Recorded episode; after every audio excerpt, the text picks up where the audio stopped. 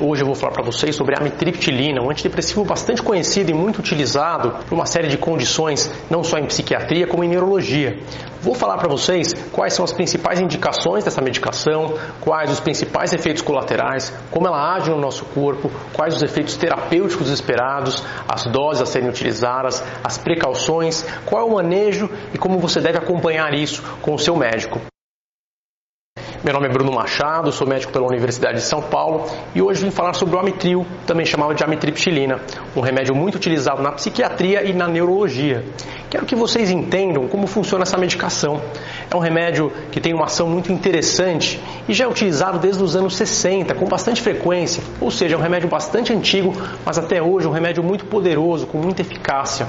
A gente pode colocar como as principais indicações a depressão, ou seja, aqueles pacientes que precisam elevar o humor, voltar a ter ânimo, disposição, energia. Também a insônia é um tratamento importante, seja ele primário, a pessoa que tem um problema de insônia e precisa de um tratamento, ou aquela pessoa que tem a insônia pela depressão. A amitriptilina também é um remédio recomendado nessa circunstância. Podemos citar ainda outras indicações, como o efeito analgésico da amitriptilina para dores crônicas. Ela é um remédio extremamente eficaz não só no tratamento, mas também para profilaxia de crises, por exemplo, de enxaqueca ou até mesmo tratamento da fibromialgia, aquela doença com uma série de dores difusas pelo corpo. Além dessa questão analgésica, é claro, a questão ansiolítica, que também é muito útil, é um tratamento aí aprovado para ansiedade generalizada, para crises de pânico, ele é útil também para outros quadros na crise de pânico, a gente costuma utilizar, na verdade, a clomipramina, que é um irmão gêmeo da amitriptilina,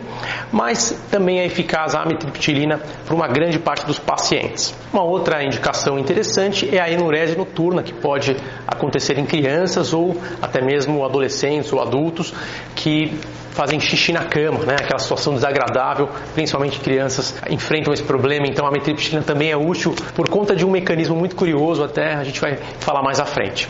Imagina que a amitriptilina é um remédio que atua na recaptação de noradrenalina e de serotonina. Todos os tricíclicos, que é essa classe de remédios que inclui a amitriptilina, são esses remédios que surgiram aí a partir dos anos 60, atuam em geral na noradrenalina e na serotonina, na bombinha que recapta, fazendo com que elas aumentem a sua eficácia, o seu funcionamento e tem uma eficácia sobre a membrana do neurônio, fazendo com que o neurônio que recebe o sinal se modifique e funcione de uma maneira mais apropriada. Dessa forma, a gente sabe que o humor melhora e a ansiedade tende a diminuir. E também é um mecanismo pelo qual acontece a profilaxia das dores, seja de enxaqueca, seja de fibromialgia, enfim. A gente tem que ter em mente que a amitriptilina é um remédio um pouco mais antigo embora ela seja até mesmo muitas vezes mais potente do que os antidepressivos mais novos, muitas vezes ela dá um pouquinho mais de efeito colateral. Ela tende até a ser mais potente com depressões mais graves, com ansiedades, toque mais grave. Porém, os efeitos colaterais também tendem a ser mais intensos. E por que, que isso acontece? Porque diferente desses antidepressivos mais novos que agem sobre a serotonina, sobre a noradrenalina pontualmente, ela além de agir nesses locais, ela atua em outros neurotransmissores nos neurônios, nos receptores que estão ali para outras funções. Por exemplo, o receptor de acetilcolina, né? Ela tem uma ação que a gente chama de anticolinérgica e essa ação acaba sendo ruim para a maioria dos pacientes. Por quê? Porque tende a deixar a boca mais seca, o intestino mais preso, pode trazer problemas para quem tem glaucoma, também problemas de retenção urinária podem acontecer. A gente sabe que ela também atua em receptores beta e alfa-adrenérgicos, podendo levar a hipotensão. Enfim, é um remédio que em geral tende a dar mais efeitos colaterais, mas não é por isso que é um remédio ruim. Pelo contrário, eu já vi muitos casos na prática clínica que não se adaptavam aos remédios mais novos, que teoricamente dariam menos efeitos adversos, e com os antidepressivos tricíclicos não tinham esses efeitos adversos e realmente realmente um ótimo resultado.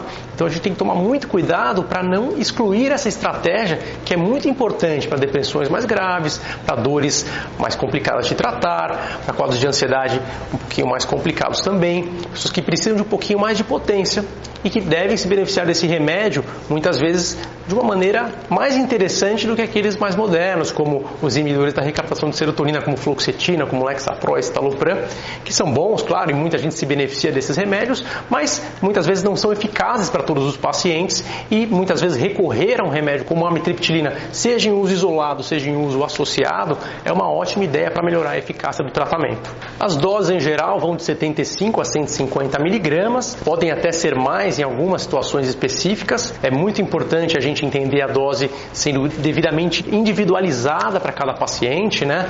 Pessoas mais jovens podem tomar uma dose às vezes maior com algumas precauções, idosos muitas vezes com doses menores já tem um efeito até muito poderoso, então não é necessário uma dose tão alta. A gente tem que tentar sempre individualizar a dose, considerando aí a resposta terapêutica e a questão dos efeitos colaterais. Em geral, aproximadamente, uma dose antidepressiva vai de 75 a 150, podendo ser mais ou podendo ser menos. Né? Acima de 100 miligramas, a gente sempre recomenda o acompanhamento com um eletrocardiograma. Por quê? Porque é um remédio que pode, eventualmente, né, não é tão frequente assim, levar a arritmias. Então é interessante fazer esse monitoramento. É importante acompanhar os efeitos colaterais. Se for o caso, um efeito colateral mais, mais tolerável, é possível administrar medicações que compensem isso, né? Por exemplo, usar uma medicação que não agrida o intestino, mas que tenha muita fibra, que ajude o intestino a trabalhar, porque é um efeito colateral que muitas vezes acontece, né? A pessoa se hidratar bem, a pessoa realmente ingerir bastante fibra é uma coisa que ajuda muito para conduzir esse tratamento com os antidepressivos tricíclicos. Como contraindicações, a gente tem que colocar a gestação, não é um remédio seguro para ser utilizado na gestação. Pessoas que tiveram um infarto recente nos últimos 30 dias também não devem utilizar essa medicação. Pessoas que usem medicamentos, como por exemplo antidepressivos inibidores da MAL, que são aqueles bem antigos, não devem utilizar porque realmente existe um risco grave de uma coisa chamada síndrome serotoninérgica, que pode levar a quadros aí bastante graves, com problemas sérios. Então não se deve misturar esse remédio com essas medicações medicações aí da família dos IMAL. Sobre os idosos, a gente tem que ter muito cuidado ao utilizar essa medicação com pacientes acima dos 60 anos. É um remédio que sim pode ser muito benéfico para esses pacientes, porém temos que tomar algumas precauções tá? Ir com doses mais lentas, doses mais baixas, subindo de maneira mais gradativa, mais lenta, observando de perto os efeitos adversos, monitorizando o eletrocardiograma, uma coisa importante para a gente verificar nos idosos também, e pensar se não tem interação com outros remédios que eles tomam e se eles não têm outras doenças que contraindiquem o uso dessa medicação. Então, realmente é um remédio que pode ajudar muita gente que tem dores, até mesmo dores por diabetes, dores por uma série de condições da terceira idade que podem acontecer e podem se beneficiar desse remédio, não só pelas dores, mas pela depressão, a gente precisa sim utilizar, mas utilizar com muita responsabilidade e de maneira bastante técnica, sempre acompanhado pelo seu médico.